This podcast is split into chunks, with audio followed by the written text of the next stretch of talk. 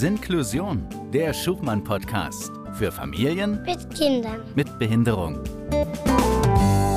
Und wie immer mit Andrea und mit mir, der Cora. Und wir freuen uns über unseren heutigen Gast. Das ist Elisabeth Pitz. Herzlich willkommen, Elisabeth. Herzlichen Dank für die Einladung. Sehr gerne. Wir widmen uns ja im Schuchmann-Podcast immer einer ganz konkreten Frage. Und dieses Mal lautet die, was macht eigentlich ein Reha-Dienstleister?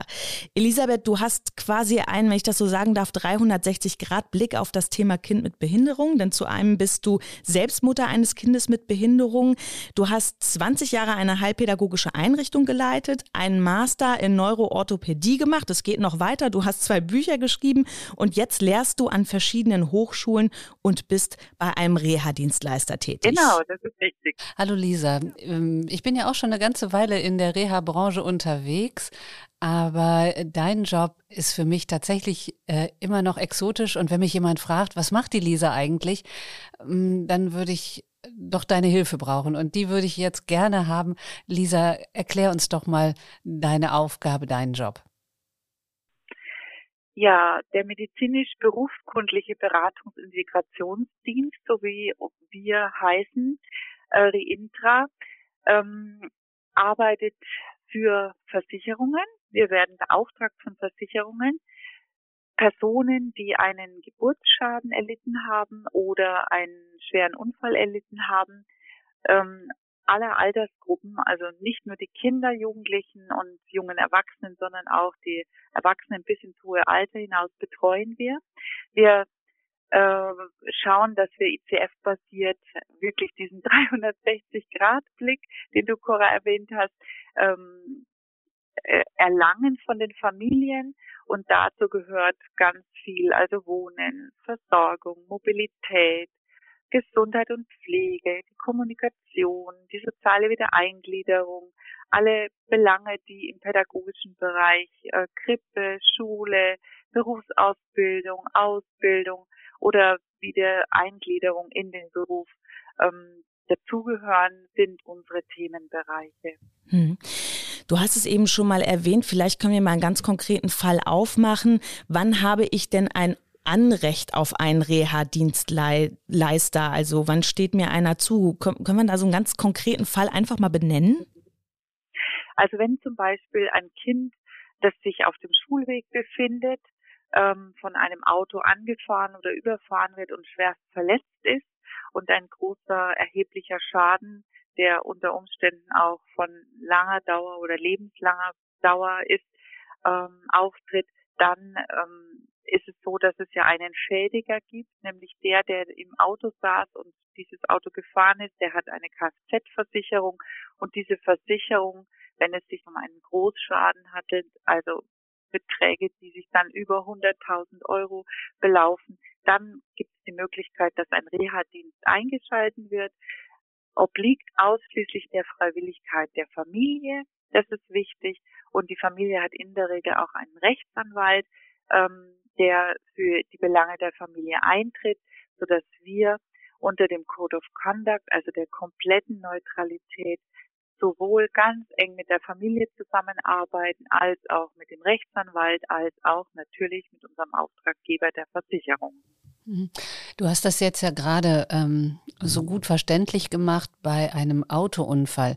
Jetzt habe ich äh, viel zu tun mit Kindern, bei denen unter der Geburt etwas schiefgelaufen ist. Und da gibt es ja auch ganz häufig Rechtsstreitigkeiten. Ähm, da muss zunächst eindeutig geklärt sein, dass es ein Unfall war, also sozusagen ein Kunstfehler. Ich habe da, glaube ich, auch gar nicht die richtigen Begriffe dieser. Geburtsschaden, genau der eingeklagt wurde, ja. Und das ist ja oft ein sehr langer, schmerzhafter Prozess, der nicht so einfach ist, den zu gewinnen. Aber wenn Eltern das gewonnen haben, dann können sie im Rechtsanwalt sagen, Mensch, ich möchte zu meiner Entlastung ähm, und Unterstützung vor allen Dingen äh, gerne fragen, ob ein Reha-Dienst möglich ist, diesen einzuschalten. Und dann wird der Rechtsanwalt vorstellig bei der Versicherung äh, des Mediziners oder der Klinik und dann ist es möglich. Dann wird angefragt von der Versicherung, äh, ob wir den Fall übernehmen möchten können und dann prüfen wir intern, ob wir die Expertise dafür haben. Aber in der Regel haben wir die Expertise, weil wir ähm, ganz viele Mediziner beschäftigt haben, die mit in einem jeden Fall involviert sind. Hm. Ich gehe noch mal auf diese konkrete Situation. Ähm, du hast jetzt gesagt, was ihr auch macht und wie ihr vorgeht. Aber wenn ich mir diese, diesen schlimmen Fall vorstelle, mein Kind wird auf dem Schulweg angefahren und ist dann eben ähm, schwerst beeinträchtigt, ähm, ja. da müsst ihr doch die Eltern erstmal, die wissen doch erstmal gar nicht, wo die sind, oder? Wie, wie, wie genau. seid ihr dann für die da? Was passiert im, im ersten Fall überhaupt? Ja, also Eltern sind erstmal völlig traumatisiert und sie sind katapultiert in eine Welt, mit der sie sich in der Regel vorher nicht auskannten. Und da begleiten wir. Das heißt, wir machen einen Hausbesuch, entweder die Medizinerin allein, weil wir immer zu zweit an einem sogenannten Fall äh, tätig sind. Also die Medizinerin macht den Hausbesuch, auch manchmal mit dem Case Manager. Das wäre jetzt in dem Fall ich weil ich zu dem Spezialteam gehöre der Kinder und Jugendlichen. Wir gehen dorthin und sind sehr einfühlsam, eruieren erstmal alles, was medizinisch einfach Thema ist, eruieren, wie kann wir die Familie unterstützen, wo braucht sie Unterstützung, braucht sie Unterstützung bei medizinischen Fragen, bei therapeutischen Fragen, bei Hilfsmitteln, die angedacht sind, braucht sie Unterstützung in sozialrechtlicher Form, dass sie überhaupt erstmal umfängliche Informationen bekommen. Was für Rechte habe ich denn? Antrag auf Schwerbehinderung, Antrag auf Pflegegrad und, und so weiter. Also ein vollumfänglicher Blick. Dann wird oft geguckt, muss das Haus umgebaut werden? Welche Maßnahmen können ergriffen werden? Geht es? Ist es ein eigengenutztes Haus? Ist es ein Haus, ähm, das selbst gebaut wurde? Ist es ein Haus, was äh, gemietet ist oder eine Wohnung, die gemietet wurde? Wie schaut es aus mit dem Kraftfahrzeug? Muss es umgebaut werden, dass der Transport sichergestellt werden kann?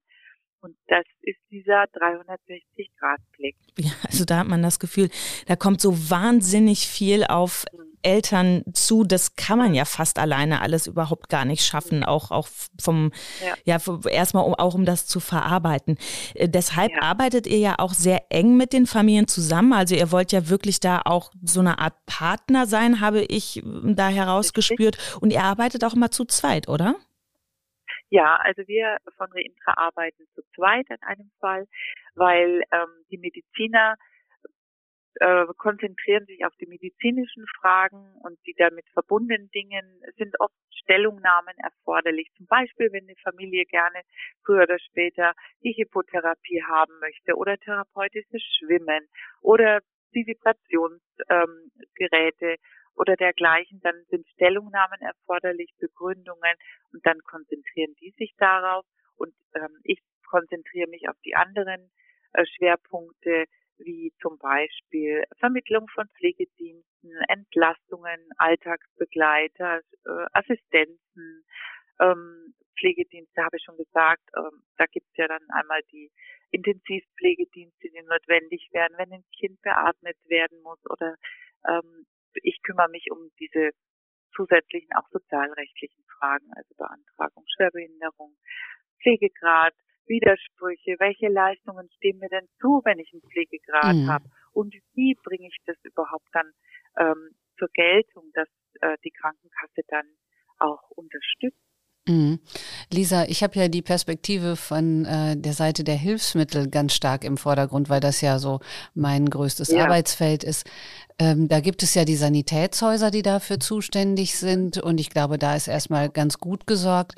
Ähm, was wir halt manchmal hören, ist, dass Krankenkassen nicht äh, immer alles das bezahlen wollen, was äh, Eltern gerne hätten. Ist das auch ein Arbeitsfeld, ja. in dem du tätig bist? Ja, ja.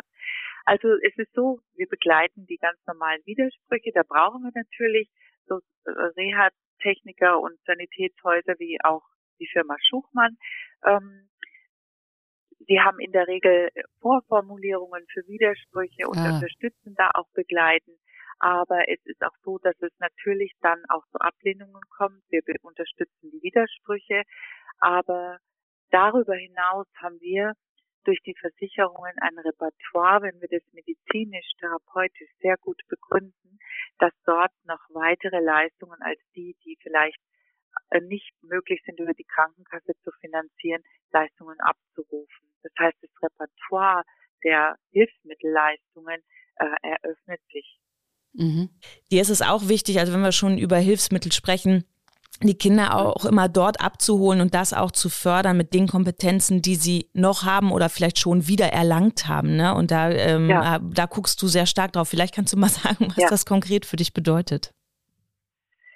Also zum Beispiel, wenn, ähm, wenn ein Kind äh, beginnt zu stehen wieder oder das Laufen, Gehen, Stehen wieder zu erlernen, dass man dann eben schaut, wie zum Beispiel äh, die verschiedensten Hilfsmittel von Schuchmann, ähm, dass sie dann so schnell wie möglich und so unkompliziert wie möglich einen Stehtrainer, einen Gehtrainer äh, bekommen, der das Stehen und Gehen eben sowohl in der Wohnung als auch im Außenbereich dann äh, unterstützt und dass das Verfahren sich nicht so lange hinzieht. Mhm. Weil die Kinder wachsen sehr schnell, sie gedeihen und entwickeln sich rasch und dann müssen wir auch schnell handeln und das ist oftmals das Problem, dass schnelles Handeln mit Krankenkassen manchmal leider sehr langwierig ist.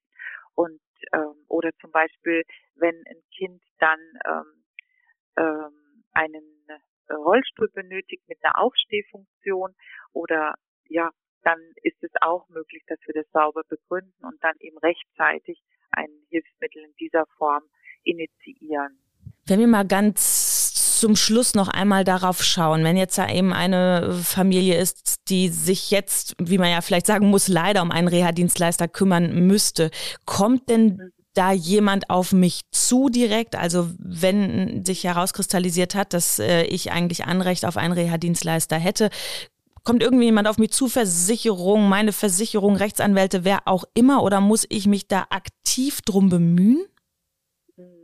Also es ist so, es gibt manche sehr gut umfänglich informierte Rechtsanwälte. Diese, es kommt manchmal vor, dass diese das dann vorschlagen dass ein Reha-Dienst äh, unter Umständen unter, unterstützend und begleitend und motivierend an die Seite gestellt wird. Diese Anfrage kommt manchmal von Rechtsanwälten. In wenigen Fällen äh, ist es so, dass die Versicherungen selbst ähm, den Reha-Dienst vorschlagen, aber auch das gibt es. Ähm, manche Versicherungen haben eigene äh, Reha-Dienste oder beziehungsweise Case Manager, aber manchmal sind die Fälle so komplex und so umfänglich, dass es deren äh, zeitlichen Kapazitäten überschreitet. Und manche Versicherungen haben einfach auch kein Case Management. Es kommt eben auch vor, dass die Versicherungen dann ähm, das vorschlagen. In seltenen Fällen, und deswegen ist es wunderbar und vielen, vielen Dank, dass diese Möglichkeit eröffnet wurde, dass ähm, ich in diesem Podcast mitwirken darf. Äh, in seltenen Fällen regen die Eltern es an, weil Eltern es in der Regel gar nicht wissen. Also ich selber bin ja betroffene Mama und ich habe erst vor fünf Jahren davon erfahren, dass es Reha-Dienste gibt, obwohl ich schon über 30 Jahre in diesem Bereich tätig bin. Ja, Lisa, das äh, ist einerseits ein Drama und ich bin jetzt ein bisschen beruhigter, dass ich das auch nicht so richtig äh, füllen könnte. Jetzt ist ja noch die Frage, hast du eine Idee, wie dieser Reha-Dienst und das, was du geschildert hast, wo ihr alle unterstützt, das ist ja genau das, wo viele Familien auch äh, so viele Umwege gehen und ganz schmerzhafte ja. Erfahrungen machen müssen, die man äh, ja. einfach gar nicht braucht. Hast du noch eine Idee, ähm, wie man es noch besser an die betroffenen Eltern bekommt, diese Information?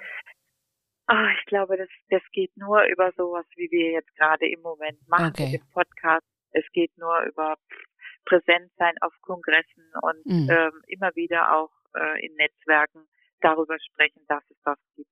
Ja. Dann nehme ich mir jetzt vor, dass wir bei unseren Schuchmann-Fortbildungen immer einen Hinweis auf eure Arbeit machen, damit äh, die Sanitätshäuser ja. das auch an die Eltern weiterleiten ja. können. Das ist gut. Ja, wenn Initialideen da sind, kann man das anstoßen und anregen und die Rechtsanwälte machen sich dann auf den Weg und dann mhm. ähm, ist es sicher eine, eine wunderbare Unterstützungsmöglichkeit. Ich, in meiner beruflichen Laufbahn habe ich gedacht, oh, wenn ich doch, wenn ich doch das eher gewusst hätte, dass es gibt, hätte ich vielen Familien viele Traumatisierungen ersparen können, weil sie einfach eine Wegbegleitung, einen mhm. Reiseleiter oder wie man immer das nennen möchte, gehabt hätten an ihrer Seite, der sie unterstützt hätte. Hm.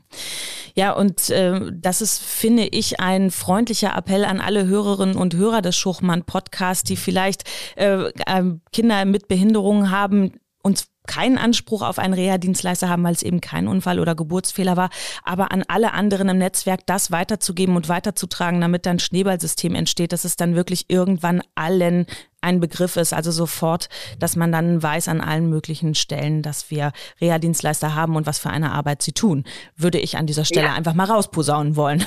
Super. Ja, wunderbar, sehr, sehr gerne. Das ist ganz toll, dass dass ihr da einfach mit euch auf den Weg macht. Danke. Ja, wir sagen dir auch vielen Dank, Elisabeth, dass du uns diesen Einblick gegeben hast und darüber gesprochen hast, was ein Reha-Dienstleister macht, wann man Anspruch darauf hat und wie man da rankommt. Und damit, liebe Hörerinnen und liebe Hörer, verabschieden wir uns bis zur nächsten Episode. Hört dann auf jeden Fall wieder rein. Am besten allerdings abonniert ihr den Podcast, dann geht er euch nicht verloren.